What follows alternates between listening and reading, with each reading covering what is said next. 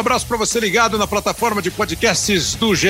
Globo, começando o episódio dessa semana do Hoje Sim, que vai falar de futebol, de futebol olímpico, da seleção feminina do Brasil, que está pronta para começar mais uma caminhada olímpica, participar dos Jogos Olímpicos de Tóquio.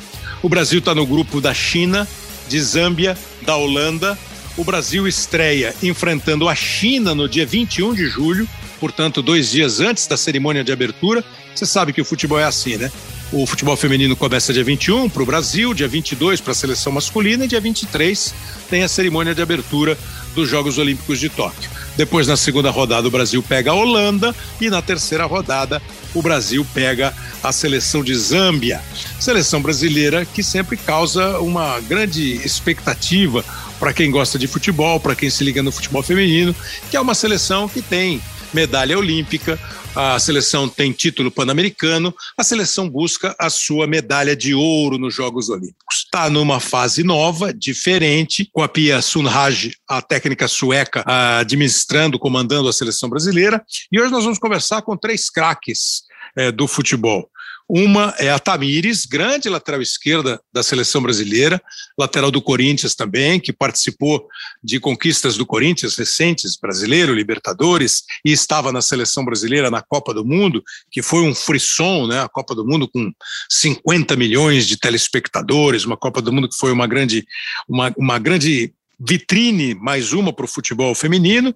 A Duda Luizelli, que agora é a coordenadora das seleções brasileiras femininas, está desde 2020, do final de 2020, trabalhando nessa função, e a nossa craque aqui é a Ana Thaís Matos, que participou com a gente também da cobertura da Copa do Mundo, tem acompanhado o futebol há muito tempo e o futebol feminino passou a ser também uma paixão da, da Ana Thaís, que vai conversar com a gente nesse podcast. Nossa ideia, claro, é conversar sobre a seleção, as perspectivas, o que podemos fazer. Então eu vou começar com quem vai estar em campo, suando a camisa, cantando o hino, vivendo as tensões e emoções de cada partida. Hoje, e a gente está gravando isso é, no começo do mês de junho, portanto, há 20 dias, basicamente, da estreia. Hoje, o que a Tamires pensa para o dia 21? Fala aí, Tamires. Ah, aliás, a Tamires e a Duda estão em Portland, nos Estados Unidos, nesse momento, já no processo de preparação da seleção brasileira para os Jogos Olímpicos. É, como, como dizem os americanos, estão em Portland, Oregon. É, estou em Portland, na capital do Oregon, é, trabalhando é, para a Olimpíada. E aí, Tamires, como é que está esse coração aí há 20 dias dos Jogos? Fala, Kleber, prazer estar aqui conversando com vocês. Acho que é o começo de noite para vocês, para a gente aqui é início de tarde.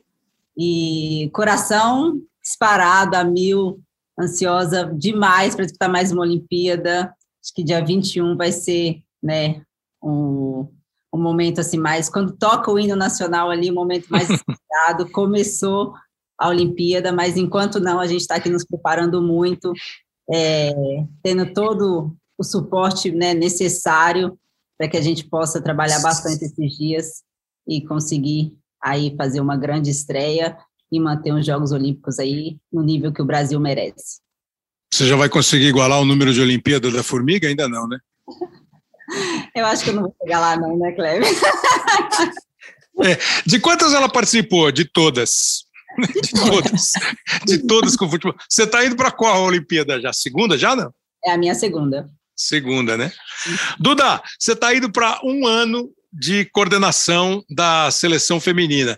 Eu, outro dia estava tentando lembrar quando foi que nós estivemos juntos em algum evento e começamos a conversar. Eu sempre acho, Duda, que o futebol feminino é, ficou aqui no Brasil vivendo de dois em dois anos de um mês de vitrine. Parece que agora está melhorando um pouco. Essa é a percepção também de quem cuida da seleção brasileira. Obrigado pela presença. Tem um abraço para todos. É, eu acho que o futebol feminino ele vive um momento de ascensão é, no mundo, é, no Brasil, é, isso é perceptível tanto com a vinda de, de patrocinadores exclusivos para o futebol feminino, como a Neo Energia, por exemplo, é, e outros que vêm apoiando também a Série A1 né, e a Série A2 do Campeonato Brasileiro. É, hoje nós temos campeonatos bem organizados, cada vez as meninas no Brasil é, tendo uma minutagem maior, isso só faz bem para as seleções brasileiras, não só a seleção adulta, mas a seleção sub-20 e sub-17 também. É, então, a, a, nossa perspectiva são campeonatos cada vez mais fortes, que a gente tenha cada vez mais visibilidade, que as meninas tenham jogos cada vez mais competitivos para que a seleção brasileira seja cada vez mais forte. Ana Thaís Matos, uma honra tê-la aqui no, no Hoje Sim, Ana. A Ana que eh, lembro bem da, da, participação dela na Copa do Mundo, eu acho que a Copa do Mundo foi assim uma, uma, uma, uma divisão mesmo da percepção é, brasileira, do público brasileiro para o futebol feminino. Mas eu tenho lembranças assim do PAN de 2007, de todas as Olimpíadas em que o Brasil participou e que houve uma comoção muito grande do público brasileiro para a seleção brasileira. A Olimpíada de 2016, eu tive a chance de fazer alguns jogos da seleção. Eu acho que os dois últimos jogos, quando o Brasil se classificou nos pênaltis, depois foi eliminado, né, antes de chegar à fase mais aguda da competição, assim, as audiências, o público no Maracanã e esse e a Copa do Mundo foi assim o, o auge. Agora a gente era para ter no ano seguinte a Olimpíada. Acabou rolando esse adiamento. Como é que você hoje está percebendo, Ana, do que você já viu, do que você já analisou e do que você está prestes a analisar nos Jogos Olímpicos? Um beijo. Um beijo, Kleber. Obrigada pelo convite. Você é sempre muito, muito generoso com a gente. É, um beijo nas meninas também, na Duda e na Tatá, que estão aí participando com a gente. Bom, eu acho que tem vários pontos legais, Kleber, para se falar como o futebol feminino tem sido observado e crescido nos últimos anos. É, eu acho que passa muito pela forma como as pessoas têm entendido que o parâmetro do futebol feminino não é o masculino, né? Não é a comparação com o que aconteceu no esporte do, é, praticado pelos homens com o que acontece no praticado pelas mulheres. Porque quando você tem esse parâmetro, acaba ficando até injusto, né? Por tudo que foi o futebol feminino, disputou, é, ficou anos sendo proibido é, e foi uhum. ganhando uhum. muito mais retrospecto nos últimos anos. Então, acho que a evolução partiu muito disso, assim, Kleber, da forma como tem sido enxergado pela imprensa, tem sido tratado pela imprensa. Acho que o ponto forte nosso na Copa do Mundo de 2019 foi ter, foi ter colocado o nosso principal material humano à frente da cobertura, e isso foi destaque na imprensa europeia, é, na imprensa especializada de futebol feminino fora do Brasil. E eu acho que partiu dali, né, do nosso papel como imprensa, essa mudança aí na forma como tem sido enxergado aí o futebol feminino nos últimos anos. De alguma maneira, Tamires, você sente isso também, que houve uma mudança? Você tem já pelo menos uns 15 anos, 10 anos de, de mais de 10, né, Tamires, de futebol. Você deve ter vivido um pouco disso que a Ana está dizendo, né? É, o preconceito, o olhar meio torto, o nariz é, meio enjoado assim, meio arrebitado de quem olhava o futebol feminino. E hoje vocês fazem parte assim dos, dos das esportistas, dos esportistas mais tratados como mais carinho, eu imagino, pelo público brasileiro, independentemente da questão técnica do resultado. Você sente isso também, Tamiris? Sim, eu sinto assim muitas coisas, né? Acho que me traz muitas lembranças e é um debate assim que chega a ser até é, gostoso de ser contado no sentido de que o final dele e o processo dele hoje ele tem sido muito é, gostoso de ser vivido, né? Por tudo que a gente passou, de tantas coisas que a gente construiu e acabou as coisas não acontecendo, como ter duas medalhas de prata e o Brasil não ser valorizado como merecia, é, por ter sempre estado em mundiais e o Brasil talvez não ter sido valorizado como merecia. E a gente ver isso ter vivido em 2019 esse clique é, dessa mudança realmente do futebol feminino, do olhar das pessoas com a modalidade, é, do próprio da própria superação das atletas, de acreditar que realmente a gente merece é, viver coisas grandiosas na nossa modalidade. Então, a gente se juntar e fazer toda essa diferença, fazer tudo isso acontecer e ter voz e começar a ter, né, querer ser vista eu acho que tudo isso faz muita diferença também. E você ter vivido o preconceito, a minha geração é uma geração, você falou 10 anos aí de futebol, mas eu tenho 18 anos já nessa estrada, então bastante tempo que eu vivo esse preconceito, que eu, né, escuto as pessoas falar para mim, ah, futebol não é coisa de mulher, ah, o que, que você está fazendo? E no meu caso ainda que teve a maternidade, que foi um, algo que agregou, assim, é, na minha vida pessoal, mas na minha vida profissional, muitas pessoas falaram: Nossa, o futebol acabou para você. Então, assim, tem muitas histórias que eu trouxe essas palavras para mim no sentido de: Meu, você vai ver como eu vou dar a volta por cima, como eu vou superar. Então, acho que a mulher sempre tem isso, né? Dessa questão da superação, dessa questão de querer dar a volta por cima em todas as coisas. E não é só no futebol, acho que é em várias profissões. Acho que quando você nasce mulher, você parece que você tem que superar barreiras desde o início já. E acho que isso a gente tendo mais voz hoje, a gente mostrando é, que queremos esse mundo de igualdade, queremos o respeito, independente de qualquer coisa, está é, tá fazendo a diferença para que a nossa voz seja ouvida, para que a gente consiga jogar futebol com mais é, personalidade, com mais vontade e buscando realmente o nosso, nosso espaço, nosso respeito, nosso lugar. E quando você perguntou para mim a questão das Olimpíadas, Kleber, hum. Falar aqui, não vou jogar sete Olimpíadas não, viu? Mas se eu for país aí de estar por fora, eu tô dentro. não, não, e, e, eu, tô, eu tava vendo aqui, eu tô vendo aqui o noticiário aqui, aí o, o cara escreve assim: nos Jogos Olímpicos de 2016 no Rio de Janeiro, a seleção acabou na quarta posição. A competição marcou ainda a despedida de Formiga. Precisava apagar, precisa apagar essa parte aqui. Apaga, apaga que foi pegadinha na época. Ana, é, para eu perguntar um pouco para a Duda, fazer um retrospecto da história, a Tamires fala um negócio que é bem interessante, né? É, eu falei 10, 15 anos, é que eu, eu ia esconder a idade da Tamires, mas a Tamires está com 30, a Tamires está com 33 anos, com 21 ela foi mãe, é, a Tamires tem essa carreira toda na seleção brasileira. Acho que na Copa do Mundo foi uma das grandes jogadoras do Brasil. Eu fiquei impressionado assim com a Tamires, lateral esquerda, eh, independentemente de resultado. Mas ela falou alguma coisa de um preconceito que a geração sofre. Eu acho que elas vão sofrendo há muito tempo, né? Pô, quando eu fui trabalhar lá em São José dos Campos, lá em 88, uma vez tinha um time de futebol de feminino lá em São José e, a, e, a, e, as meninas do time, a técnica, falou, pô, vamos fazer um jogo, uma brincadeira, o futebol, o nosso time contra o time da TV. E jogou lá, homem contra mulher. E aí toda vez que você ia conversar, e aí você vai voltar no tempo, vai pegar o radar lá no Rio de Janeiro, as primeiras grandes jogadoras do Brasil, sempre teve essa onda. E eu acho que ela, eu não sei como você hoje, como você começou, apareceu como repórter, virou comentarista, como é que você encara isso? Porque eu acho que isso espirra um pouquinho em quase todas as atividades, né? Felizmente, hoje se discute mais, se contesta mais, se toma mais cuidado, mas eu tenho a impressão de que não zerou o tal do preconceito. é, e como é que você ouve isso que a Tamires fala e se ela se passa em, alguma, em algum momento a tua própria carreira? Ah, Kleber, é, a Tata foi falando e eu fui lembrando de alguns paralelos aqui, né? É, eu tentei ser jogadora também, né? Eu joguei futsal 15 anos, mas eu não. É, ouvi, eu ouvi demorei... dizer. Ouvi dizer, ouvi dizer que batia mais do que chutava. Diz que dava mais mas pancada eu... do que chutava a bola. É, e eu demorei muito tempo, eu demorei muito para conseguir jogar num lugar, encontrar um lugar que tivesse meninas, só meninas jogando futebol de campo, né? É, isso no final de, dos, no começo dos anos 2000.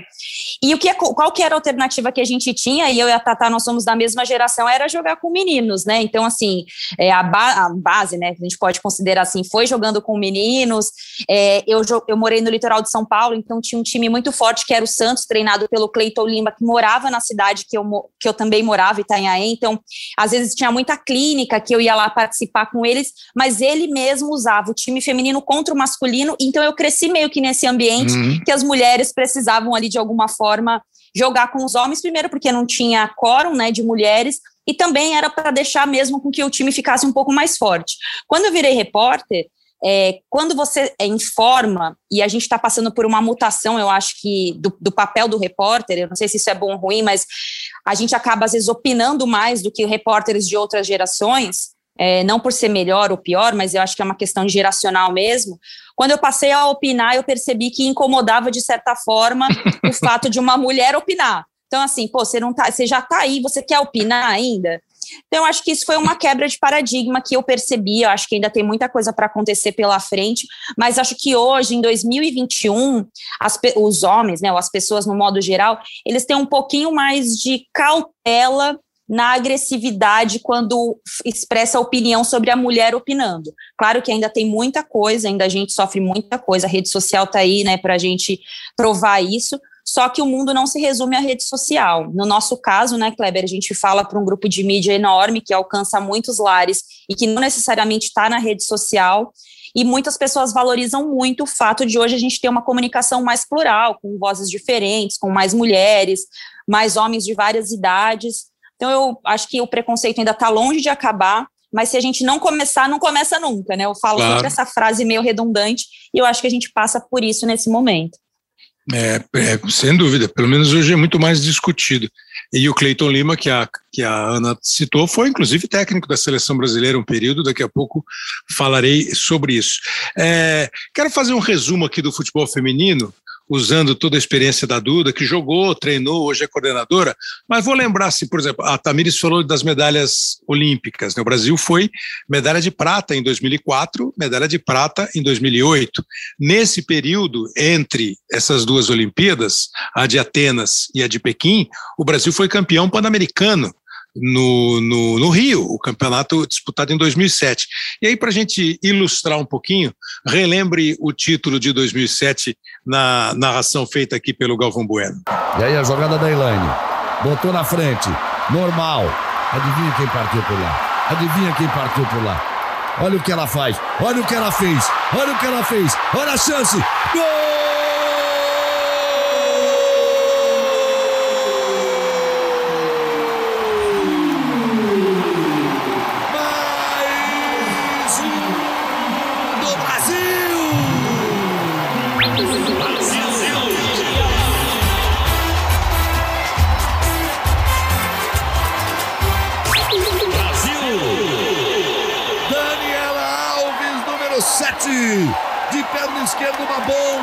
Depois de uma jogada mais uma espetacular da melhor do mundo, da Marta. Um show de futebol. Cinco Brasil, zero Estados Unidos. Escute o grito da galera. O Brasil meteu 5 a 0 nos Estados Unidos na final do PAN, é, com dois gols da Marta, dois gols da Cristiane, esse gol da Daniela. E aí, quando eu vejo, eu falo assim: olha, Marta, Cristiane, a Daniela, em 2007. Nós estamos em 2021. É, e aí tem a, a, o título pan-americano, tem bons resultados em Copa do Mundo, tem bons resultados em outros PANs, tem as duas medalhas olímpicas.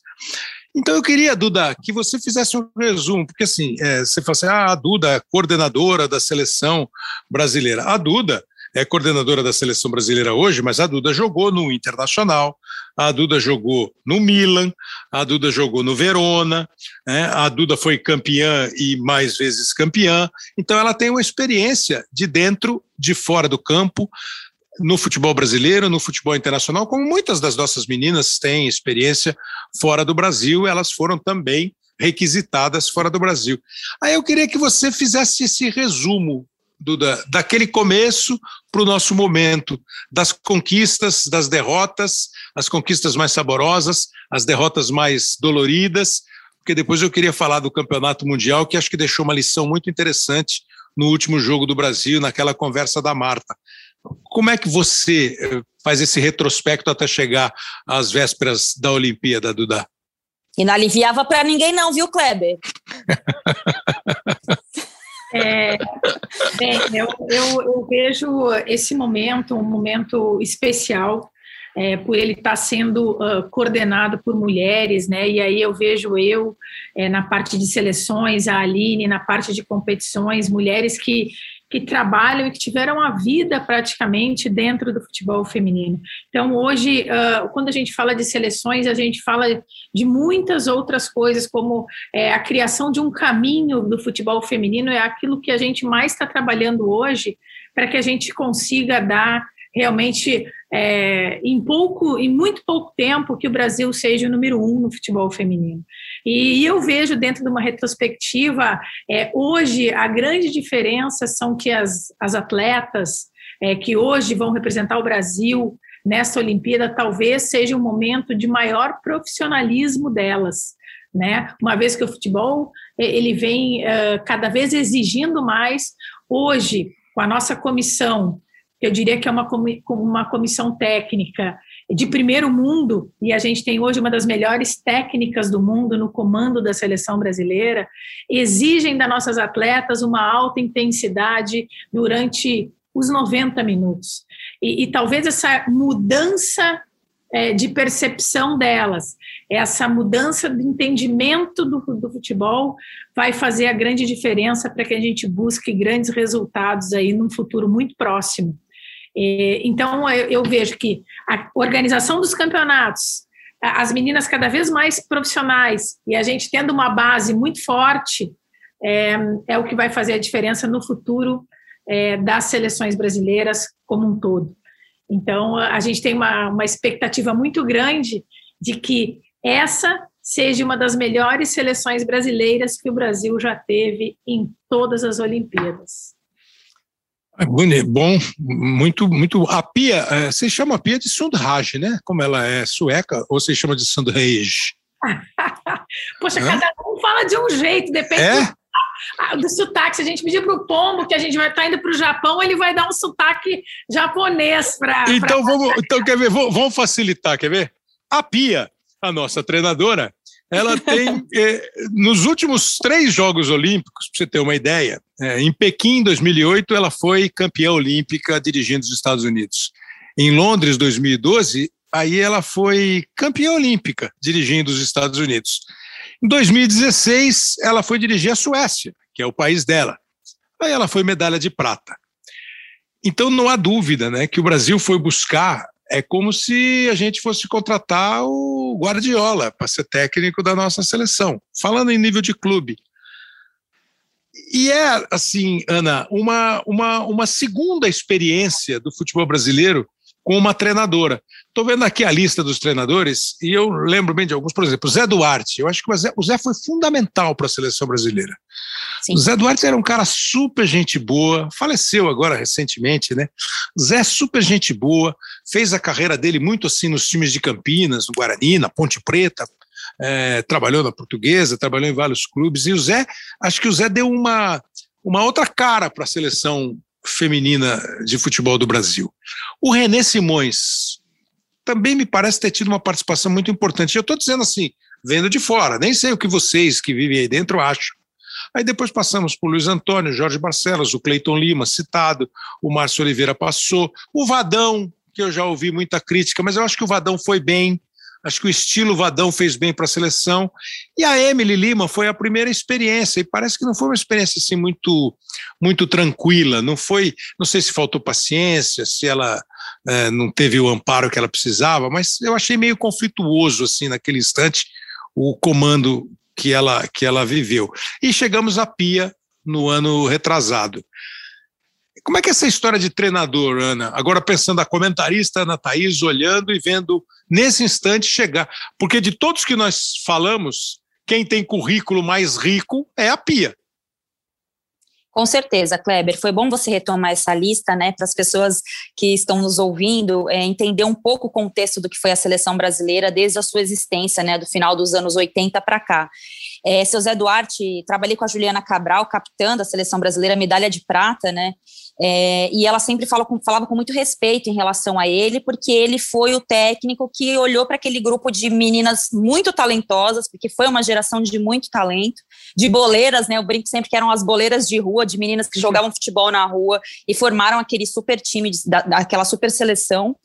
E a gente foi mudando, mudando. Eu acho que o primeiro técnico assim mais profissional mesmo é, começou ali com o René Simões, depois pelo Barcelos, o Cleiton Lima, que era um cara do futebol feminino com know-how de Estados Unidos, né, trabalhou também no masculino na Copa de 94 como, auxili como é, olheiro, né, à época do Parreira.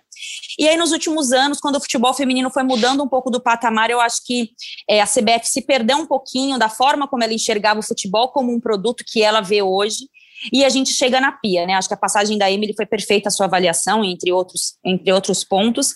E a Pia, a avaliação que eu faço do trabalho dela é que ela é a pessoa certa para o momento certo da seleção brasileira.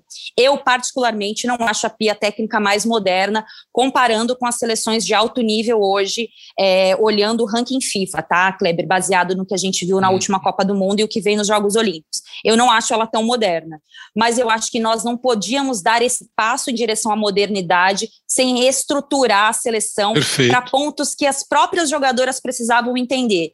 Aspecto físico, que ela cobra muito. Eu acho que isso foi um grande problema que nós tivemos nos últimos anos, por conta do que a gente viveu em categorias de base, com muitas jogadoras né, que não tiveram, por exemplo, categorias de base. É a questão da disciplina tática, que é algo que a gente precisa tra precisava trabalhar mais, e ela levou isso para essas jogadoras, e isso teve um impacto nos clubes.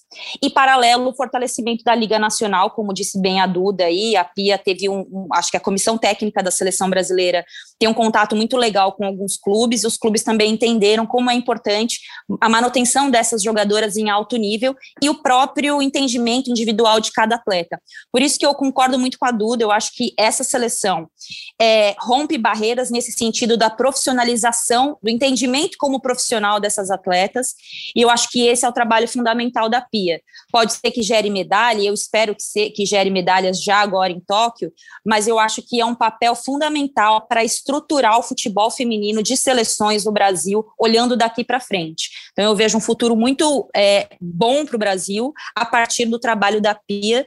Se der resultado agora, ótimo, mas eu acho que é um resultado a médio e a longo prazo. É, acho que você foi é, é interessante você falando, independentemente dela ser a mais moderna ou a menos moderna, o que é uma coisa muito subjetiva, né? Claro. Subjetivo. Quando você pega, pega o futebol masculino, o Abel Braga era o antigo que virou vice-campeão brasileiro, né? O Luiz Felipe era o cara antigo que virou campeão brasileiro em 2018. Isso é muito, vai, vai, vai mudando muito. Esse, mas é, esse histórico dela, eu acho que é muito importante para junto com a Duda, junto com, com todos que, que tocam a seleção brasileira, é importante para você mesmo pavimentar um caminho, entendeu? Para você dizer, olha, é por aqui que nós temos que ir, isso aqui é que está errado, isso aqui que nós vamos corrigir, isso aqui que está certo, vamos escolher esse caminho e vamos seguir por aí. E aí eu queria até, antes de botar a Tamires para ver como ela sente, Duda, como é que é essa relação de vocês, é, quais são os ensinamentos que ela traz, porque eu sempre acho que uma profissional vitoriosa como ela traz ensinamento e deve ganhar alguma coisa aqui também. Ela não vem só pela grana, só pelo desafio, só para tocar violão, longe disso. Ela vem a fim de uma troca mesmo de energia, né? Que de repente dá para ela uma, uma vontade nova, dá para ela um, sei lá, sabe, um rejuvenescimento no bom sentido, e para a gente uma experiência. Como está sendo essa troca de, de, de, trabalho entre vocês? Bem, é, só para fazer um parênteses, né? Assim como a formiga, a Pia também está indo para sua sétima Olimpíada. Então, é, a experiência dela é, é, é enorme. E, e, eu acho que quando ela fala que a gente vai ter em 18 dias seis jogos, é, a gente sabe que da forma, ela sabe da forma como o Brasil vai ter que atuar, o que o Brasil vai estar tá fazendo é, em cada jogo. Então, hoje ela, ela divide a medalha de ouro em quatro partes. Né, que a gente fala da parte física, da parte tática, da parte técnica e principalmente da parte mental, que é onde a gente é, está tentando evoluir é, cada vez mais uhum eu acho que é o que mais faltava no Brasil. A parte física nós estamos melhorando muito, a técnica a gente sempre teve, e a tática a gente também está evoluindo muito na pia, com a pia, principalmente na parte da defesa. Né? Eu acho que o Brasil, nos últimos jogos do Brasil, a gente não tomou nenhum gol. Então, isto é resultado de um grande trabalho que ela e toda a comissão técnica vem fazendo com a seleção, com a seleção brasileira. Amires, eu estou vendo aqui, você, você, a tua primeira convocação é 2013? Isso. 2013. Então você já pegou uma geração que tinha sido duas vezes prata em Jogos Olímpicos, campeã pan-americana, é, que já tinha uma acho que uma boa popularidade aqui no Brasil, jogadores que já tinham saído do Brasil e virado estrelas, melhor do mundo tal. Como é que você sente? Só que quando você fala, pô, 2013, ah, é novinha na seleção. 2013 está indo para 10, então, 8 anos de seleção brasileira, né? Oito anos de seleção brasileira, tá, vem aí a segunda Olimpíada. Você, a menina Tamires que sonhava jogar na seleção brasileira, a Tamires que é convocada, a Tamires que vira titular e uma das líderes da seleção. Como é que você descreveria todo esse processo do futebol? Essa trajetória eu olho assim com muito carinho para ela, né, Kleber? Porque em 2013, quando eu vou, tive a oportunidade de voltar a jogar pela seleção brasileira, que foi com o técnico Márcio, é, foi assim, eu tinha acabado de voltar a jogar futebol, porque eu fiquei um tempo parado por opção para cuidar do Bernardo, e quando eu tive a oportunidade de voltar a jogar no Centro Olímpico, depois de dois meses, eu acabei sendo convocada porque, se eu não me engano, a Marta, outra atleta, tinha sido cortada, e eu tive a oportunidade de ir para o Valais Cup, que é um torneio na Suíça. E a partir daí, eu é, peguei essa oportunidade e falei, não vai, eu não quero que ela seja simplesmente uma convocação. Eu quero fazer isso aqui, o meu trabalho, é o meu sonho estar de volta e fui, né, trabalhando diariamente para que eu conseguisse é, jogar um torneio importante, jogar um mundial que aí eu tive é, depois da oportunidade em 2015, já não mais com o Márcio, mas estando na seleção permanente, que também foi um trabalho, é, né, que a gente teve ali um período grande de trabalho com o Vadão. É, depois disputei, é, disputei, a ganhei a medalha de ouro no Pan-Americano. É, mais uma oportunidade, mais um ciclo de trabalho, Copa América, depois o Mundial de 2019. Então, quando eu olho essa trajetória assim de oito anos servindo a seleção brasileira, é, graças a Deus sem nenhuma contusão séria, é, podendo estar presente nos desafios né, de cada jogo e ter hoje mais de 100 jogos pela seleção brasileira, isso me deixa muito honrada, muito feliz.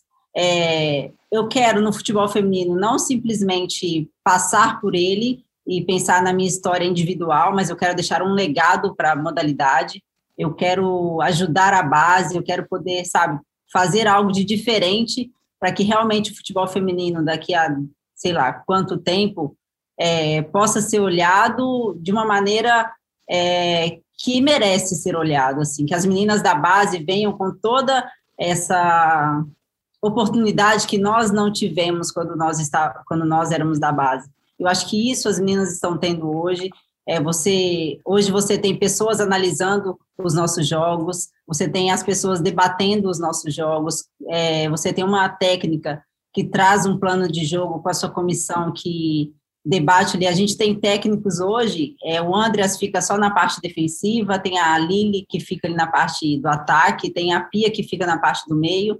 Então, assim, isso tudo agrega muito no, quando a gente vai para o campo, sabe? A gente sabe o que fazer, a gente tem um plano de jogo, a gente tem um trabalho físico com o Capelli e com o Fabinho, que ele é muito individualizado.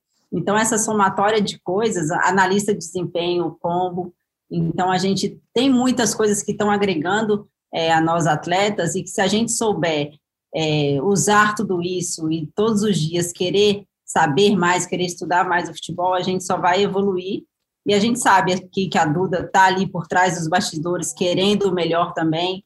Então, é, são muitas coisas que, que fazem. Né, no, o futebol não se resume ali as, apenas às atletas. Eu acho que é um trabalho inteiro assim que, que vem acontecendo para que a gente possa estar conquistando tudo isso que a gente tem conquistado hoje.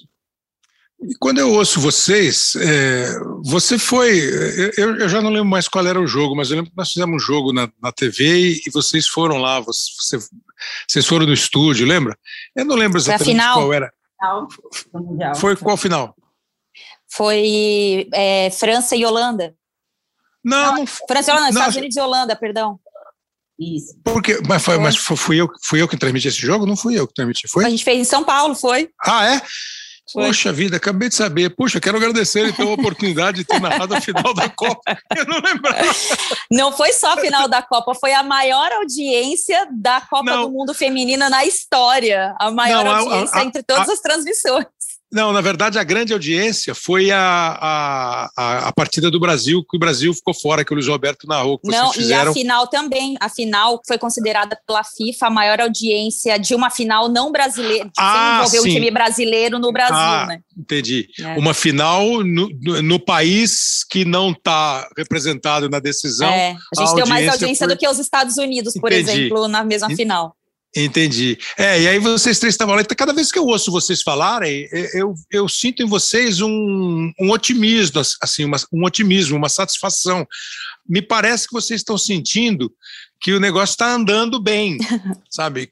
Não é que está tudo lindo, né? Eu acho que precisa melhorar o campeonato interno, precisa é, popularizar mais o campeonato, precisa ter mais público nos estádios para ver, mas daqui a pouco a gente vai falar de Libertadores, isso aí também é, acaba ajudando, mas ah, eu acabo de receber aqui da Solerte Produção. Somente pela Rede Globo foram quase 20 milhões de telespectadores durante a decisão entre Estados Unidos e Holanda.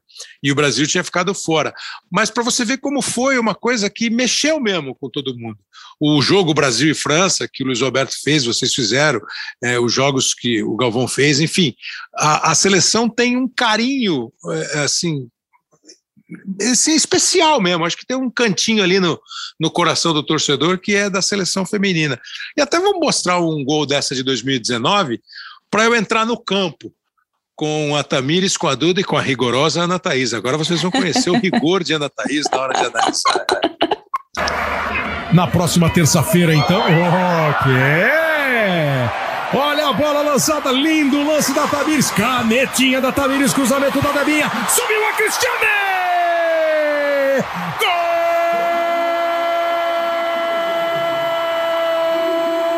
Cristiane! Gol do Brasil! Brasil!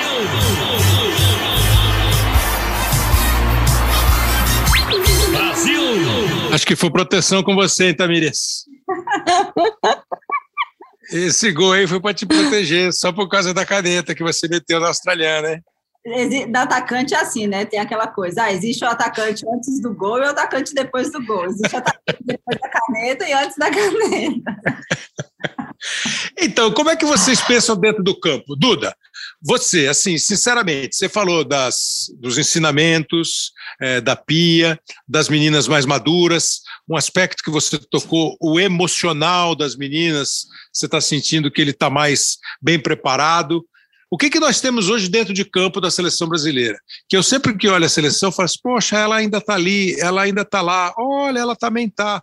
Esse ano, por exemplo, eu vou sentir falta da Cristiane, mas é uma decisão da, da Pia, né? Porque a gente está tão acostumado a ver a Cristiane, mas tem uma garotada chegando, que já estava chegando na Copa do Mundo.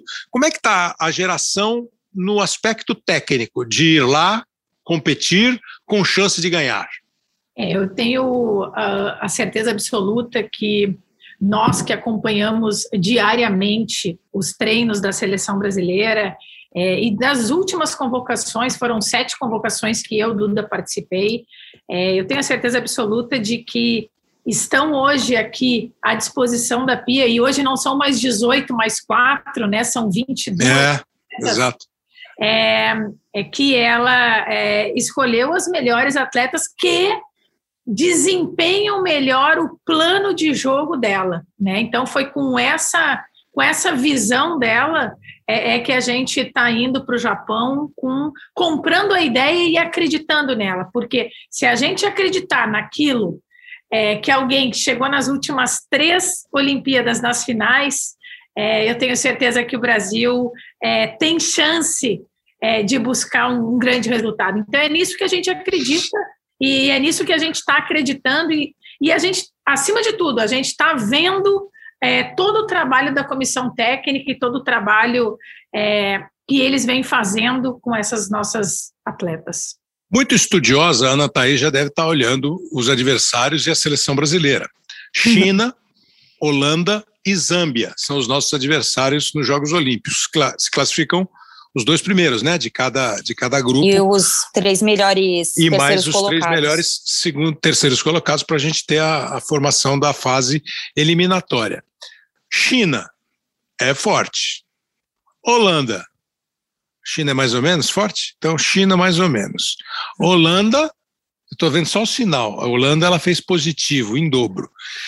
E a Zâmbia, eu acho que seria uma surpresa do grupo se acontecesse alguma coisa com a seleção de Zâmbia. É, então eu queria que assim o, o, teu o teu prognóstico, não prognóstico, mas assim, o que você está imaginando desse torneio olímpico, né? Porque assim, Estados Unidos é sempre forte, Suécia é forte, independentemente, nem sei, nem estou falando de time que está lá ou que não está lá, eu estou falando dos times que eu sempre ouvi dizer fortes, Alemanha, Noruega, é, Estados Unidos, Suécia, a China de vez em quando aparecia com os times bons, a Holanda, time bom, a seleção brasileira está sempre ali.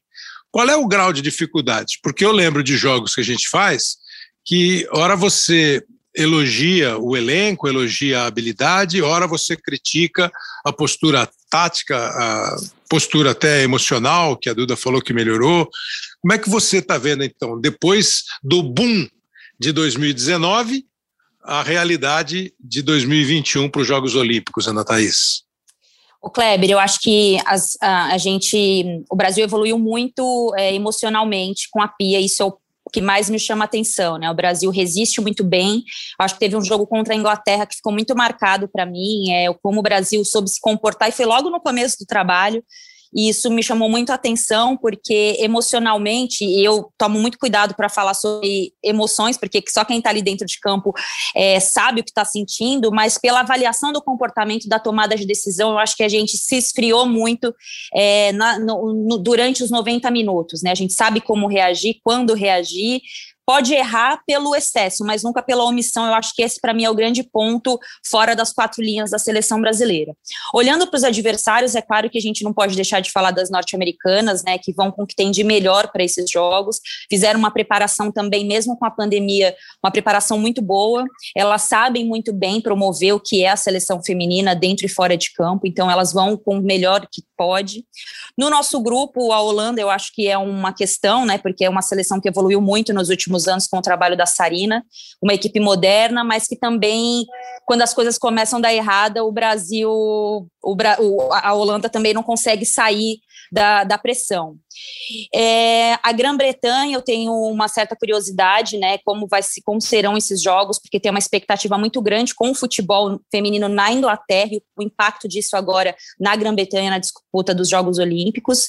Então, eu acho assim, Kleber, tem muito ponto forte, tem muita seleção forte nesses jogos, mas eu ainda tenho insistido que eu vou ficar muito surpresa se o Brasil não estiver no pódio. E isso não é uma pressão, oh, é porque eu realmente acredito nesse trabalho, como a Duda falou, é, com resultado. Né? Eu acho que depois daquela fala que ficou muito famosa da Marta, é, falando pras, pra, diretamente para jogadoras, né, para todo mundo ali se preocupar mais com o que era disputar um torneio de alto nível, eu acho que a gente chegou nesse nível, tem muita coisa para acontecer, mas eu acho que a gente está ali, é, dá para brigar muito pelo lado emocional também, além da tática e da técnica e da, do grupo de jogadoras que a Pia vai levar, porque eu acho que a gente tem é, entendido como reagir quando as coisas não estão boas. Eu acho que esse é o ponto da seleção para mim hoje.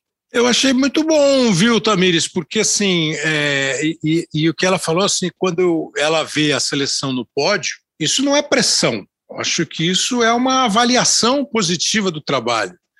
E eu gostaria que você falasse, porque assim, é, eu até devia ter, a gente devia ter separado a fala da Marta, que é uma fala muito forte quando o Brasil perde o Mundial, né?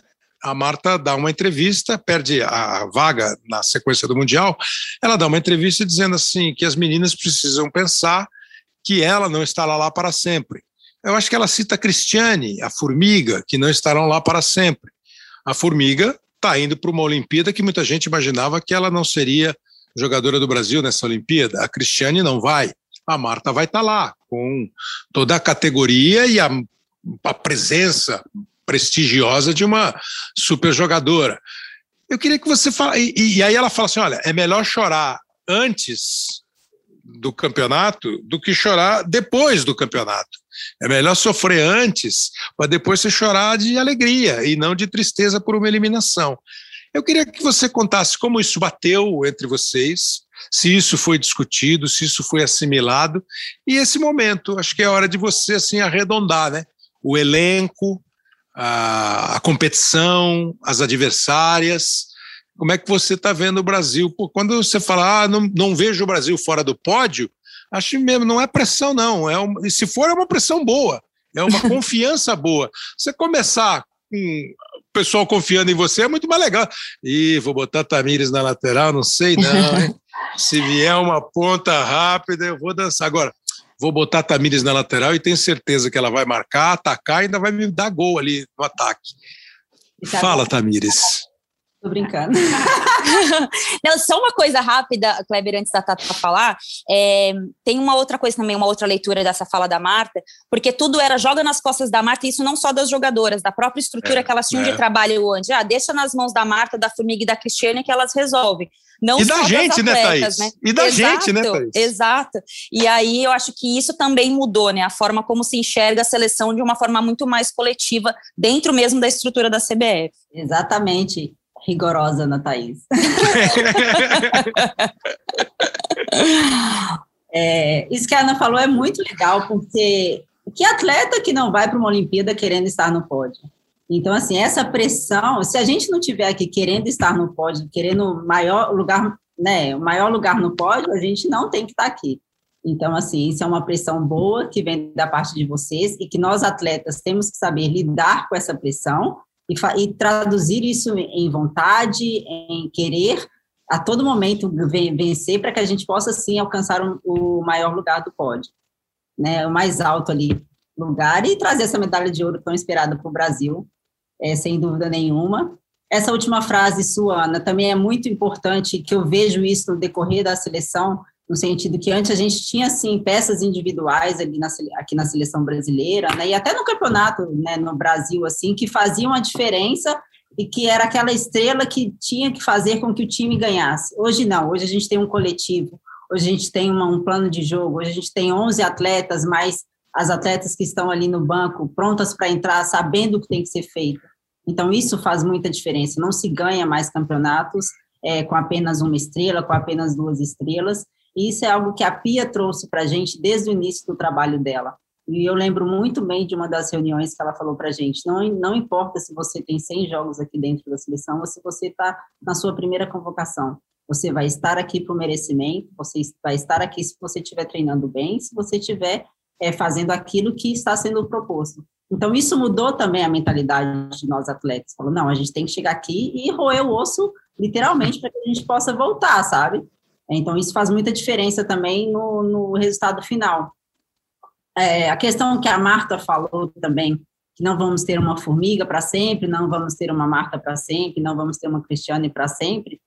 Aquele dia, na, quando a gente perdeu ali, isso tocou né, todas as atletas, e a, ali a gente já viu que já aparecia outros nomes também no futebol. Então, ali a gente já tinha uma Debinha jogando muito, a gente já tinha uma Luana jogando demais. Então, assim, a gente não tem a Marta, não tem a Formiga, não tem a Cris para sempre, mas a gente está também é, trazendo novos nomes, fazendo com que o futebol feminino seja é, falado não pelos mesmos nomes como vinha acontecendo por muitos anos, mas a gente está né, abrindo esse leque, trazendo mais profissionais, trazendo mais nomes conhecidos. Eu acho que isso também, hoje, a seleção brasileira, ela é conhecida por um todo. Eu acho que esse é o legal do futebol, né? O futebol, ele é ele é vitorioso, ele se faz vencedor. Você fala dos Estados Unidos, você não fala simplesmente da, da Alex Morgan ou da Lloyd, você fala ali de um, contexto, de um, de um, time mesmo. Então, acho que isso a seleção brasileira é, vem incorporando, isso a Pia trouxe para a gente, e eu acho que isso está fazendo muita diferença, é, seja no ambiente de treinamento, a gente vai para treinos, é, todo mundo comemora junto, todo mundo ri junto, todo mundo trabalha sério juntos, então, ela nunca fala que o individual deve prevalecer em cima do coletivo. Ela sempre fala juntas, ela sempre fala coletivo, ela sempre fala num todo, assim, de todos realmente é, da comissão, das atletas e do nosso, né, sei lá, do, do parece ser simples, mas não é simples, mas assim, o nosso roupeiro, o Andrezinho, que prepara tudo para a gente ali atrás da, das câmeras, até a nossa estrela maior, seis uhum. vezes maior, é, melhor do mundo, a Marta. Então, todo mundo aqui tem um papel muito importante, e é isso que eu tenho visto nesse oito anos aí de seleção brasileira, e o que me deixa muito feliz e muito grata de fazer parte dessa seleção. Olha, Duda, para a gente encerrar, agradecendo muito a presença de vocês, direto de Portland, dos Estados Unidos, do que eu estou ouvindo, assim, é para ficar otimista. Ah, vai ganhar com o pé nas costas? Não, pode, de repente, não conseguir nem chegar no pódio. A nossa torcida é para que chegue.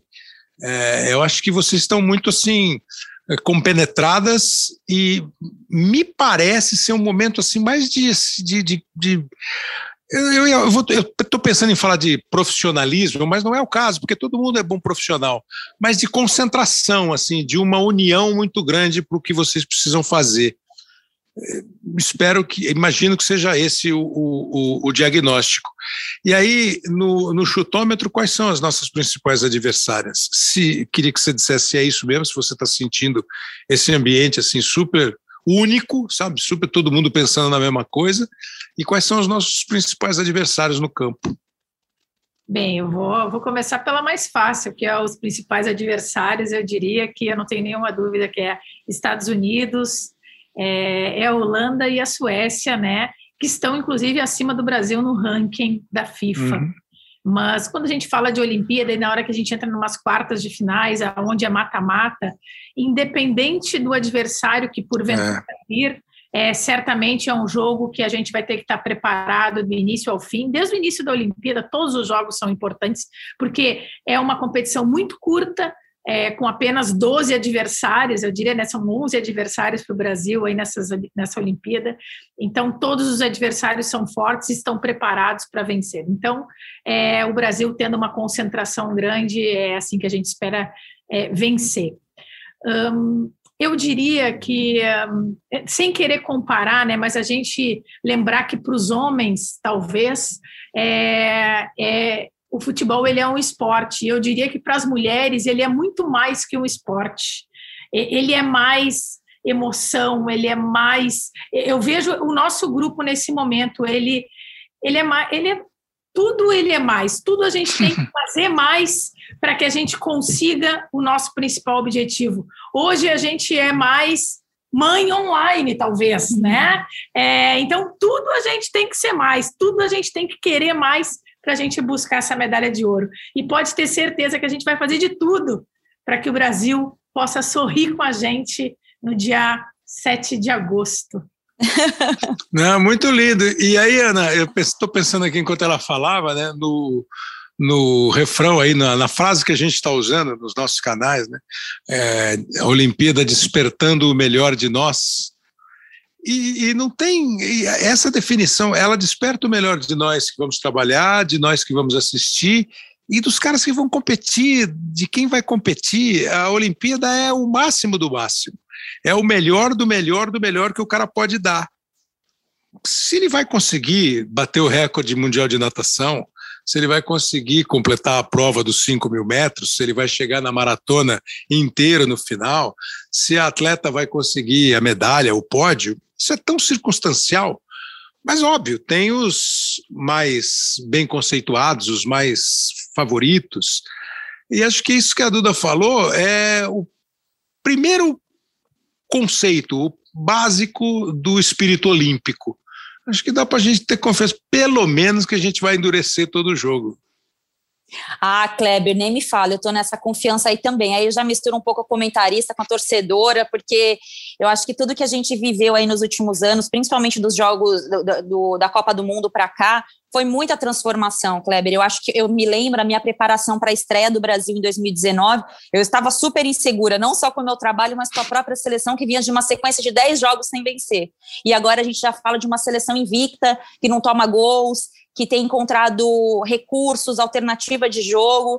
Então, é claro que a seleção muda e a gente muda com ela, muda o discurso, muda a narrativa e, claro, muda a nossa expectativa também. Por isso que eu falo que eu vejo muito, muita condição do Brasil estar no pódio, por tudo que aconteceu nesses últimos dois anos, pela seriedade do trabalho e muito também pelo comprometimento do grupo de jogadoras. Todas as meninas que estiveram envolvidas nesse ciclo olímpico, entre Copa do Mundo e as Olimpíadas, ninguém entrou ali para deixar menos do que pode, ninguém entrou com má vontade, é, todo mundo se preparou e todo mundo chegou ali na reta final é, dando o seu melhor, né? Então, acho que isso também deixa uma lição. A Tatá falou de legado, acho que esse é o principal legado de quem foi, de quem não foi, daqui para frente. Estejam todas preparadas, que a oportunidade vai pintar. Se não for agora, vai ser mais para frente. E o futebol feminino cada vez mais forte dentro do Brasil, né? A liga se fortalecendo, Isso. os campeonatos ganhando cada vez mais visibilidade, as jogadoras voltando para vir atuar aqui no Brasil também, que isso é muito importante. E a expectativa, eu digo, é, como a, a Pino, né, a, a Pino falou quando ela foi a melhor do mundo, se chegamos atrasados no futebol feminino, problema nosso, mas estamos aí e agora a gente tem muita coisa para deslumbrar aí pela, pela frente. Você está no mesmo grupo de quatro lá da, da, da Duda? Holanda, Estados Unidos, Suécia e bota o Brasil nesse quarteto aí? Sim, e estou com uma expectativa aí em relação à Grã-Bretanha. Não como força ali, mas eu acho que pode dar uma pode dar uma surpreendida aí de repente. Lembrar sempre, né, que em competição Vamos eliminar FIFA... Sam Kerr, gente. Vamos deixar a Austrália pelo caminho, porque a gente não quer encontrar aquela mulher, pelo amor de Deus. Lembrar que na, nas competições da FIFA, a Inglaterra joga como Inglaterra, a Escócia joga como Escócia, País de Gales como País de Gales, mas na Olimpíada eles jogam como Grã-Bretanha, então podem ter jogadoras inglesas, escocesas, galesas, quem a técnica quiser. Então, para você, Tamires, para você encerrar com chave de ouro, é assim. Eu queria também a tua avaliação dos principais adversários, que você passasse um pouquinho por isso que a Ana falou do futebol interno, que eu vejo um pouco mais de visibilidade, títulos da Libertadores, Ferroviária, o seu Corinthians, é, finais com público grande no estádio, quando isso era possível, é, que você fizesse uma, e um pedido na Olimpíada. Uma caneta, um cruzamento para gol e um gol, tá bom não? É pouco, é pouco. Vai abrir uma papelaria desse jeito. Ah, uma, uma canetinha no ataque, não vai me dar caneta na defesa, que aí você perde a bola, vou dizer que a culpa foi minha. Então, lá no ataque, uma canetinha, um cruzamento para gol e um gol teu. Tá bom, não é pedir muito. Não, não. Tomara Dá caneta, faz o passe e aparece por dentro para finalizar. Pronto, gente. Faz isso toda hora no Corinthians. Vai ser incrível, nossa. Muito ansiosa pra, por esses jogos aí. Obrigado por essa oportunidade da gente estar aqui conversando sobre o futebol feminino. Para mim é um privilégio muito grande conversar com pessoas como vocês, a gente debater o futebol feminino tem sido um sonho realizado mesmo e que a gente possa crescer cada vez mais juntos. É, falar um pouquinho do futebol brasileiro, eu também estou muito feliz, com, como a Ana falou, de muitas atletas estarem retornando ao Brasil, está fazendo a nossa liga cada vez mais forte, é, patrocinadores pontuais para o futebol feminino, isso tem sido algo também que a gente vem é, crescendo ano após ano, as melhorias, a competição, né? Agora temos o brasileiro que está sendo super competitivo, temos a dois, agora montando a três. Então, é, isso tem sido é, muito, muito positivo para a nossa modalidade.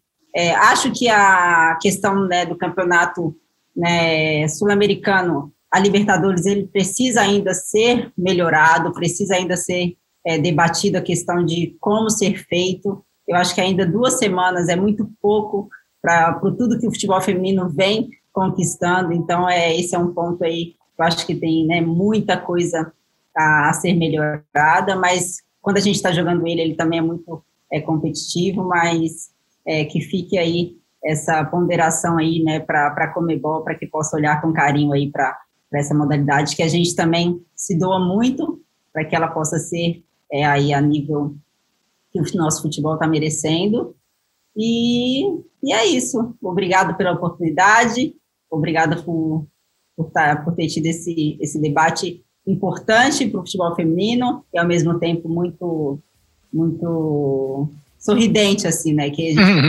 uhum. com essa alegria que o futebol merece, que todos nós merecemos. É isso aí, alegria, as palavras mais bonitas, se não for a mais bonita da língua portuguesa. Agradeço demais, Duda, agradeço demais, Tamires as duas direto de Portland, nos Estados Unidos, nesse período de preparação. Vamos conversar mais sobre o futebol feminino. Boa sorte nos Jogos Olímpicos. Acho que o astral está ótimo. Que vocês sejam muito felizes. Obrigado também para Ana Thaís, nossa companheira que vai trabalhar na cobertura dos Jogos Olímpicos e vai com a gente nessa batalha. Encerrando aqui o programa que tem o Leonardo Bianchi e o Pedro Suaide como produtores, editores, o Rafael Barros, o André Amaral são os coordenadores da plataforma de podcasts do GE. Você assiste, você ouve eh, no ge.globo barra hoje sim, você vai direto no nosso podcast, só no ge.globo em toda a plataforma e nos outros agregadores. E para encerrar, antes da Tamires desligar, é para encerrar mesmo, eu não vou nem falar mais nada. você fica com o gol do Corinthians. A Natália Lara ainda trabalhava na Dazon, agora ela é companheira nossa aqui dos canais Globo. Mas é, um passe da Tamires, um gol da Crivellari, o Corinthians fez 2 a 0 na Ferroviária numa final brasileira da Libertadores 2019. Grande abraço a todos, até a semana que vem. Gol do futebol feminino. Boa roubada, boa interceptação da Tamires. Ela vai se mandando, tá sozinha, cortou por dentro, deixou o passe. É pra chegar aqui, Velari bateu!